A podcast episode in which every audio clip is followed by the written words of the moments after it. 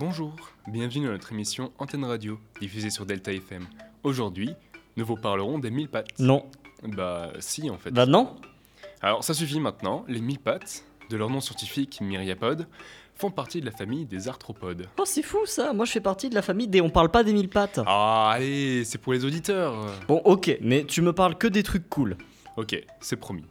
Et, et tu sais au moins à quoi ça ressemble un mille pattes? Bah, en gros, c'est un insecte C'est euh, pas un insecte. Euh, qui a plein de pattes. Bah voilà, c'est pour ça que c'est pas un insecte. Bah, il me semble qu'il a des petites mandibules et antennes. Il est très allongé et il a une membrane solide sur le corps. Dans l'ensemble, c'est ça. Il existe plus de 20 000 espèces différentes.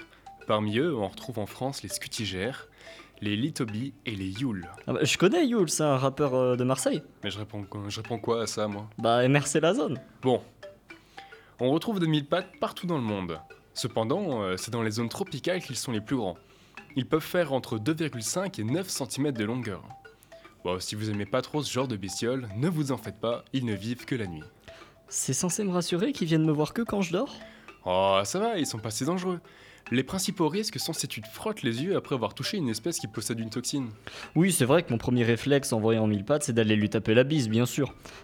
Après, ma maman m'a toujours dit de toucher avec les yeux.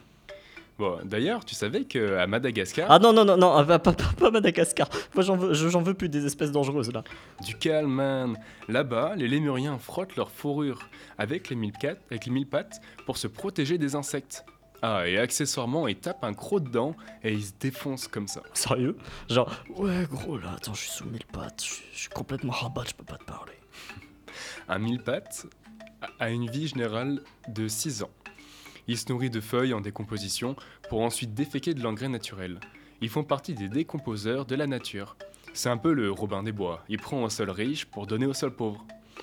Mais euh, ce n'est pas sans danger, car les oiseaux rôdes, les corneilles sont à l'affût. Les lémuriens sont en rade. Perpétuer leur mission, les mâles tissent une toile dans laquelle ils déposent une poche de sperme appelée spermatophore. Une femelle passant par là la récupérera et se fécondera. Le mâle peut aussi aller directement chercher la femelle pour lui confier. Elle se fécondera au bon moment, c'est-à-dire euh, au printemps.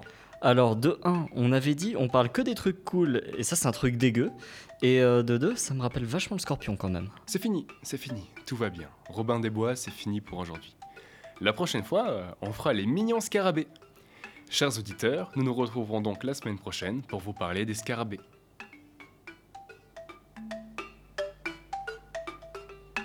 Ah, et je t'invite à dîner ce soir? Oh non, ça va, il me reste des pattes. Mais c'est gentil, hein, tu fais toujours euh, des mille et des cents pour moi.